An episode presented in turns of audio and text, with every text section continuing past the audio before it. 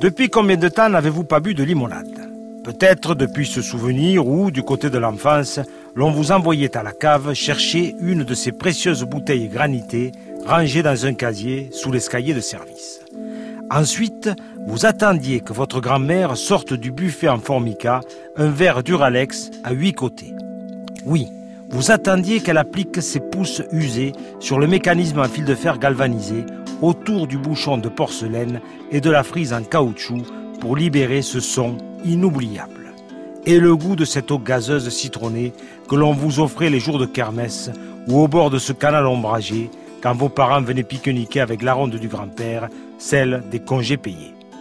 Depuis, la limonade, allez donc savoir pourquoi, a largement été détrônée par quelques sodas états-uniens. Jugée trop franchouillarde, on lui préfère des boissons au goût identique, bénéficiant d'une sémantique empruntée au vocable anglo-saxon.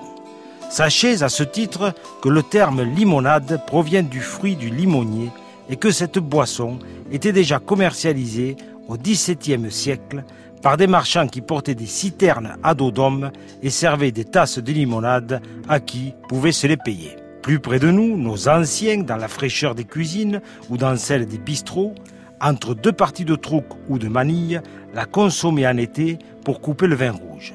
Comme en Andalousie, on sert encore du bino de verano.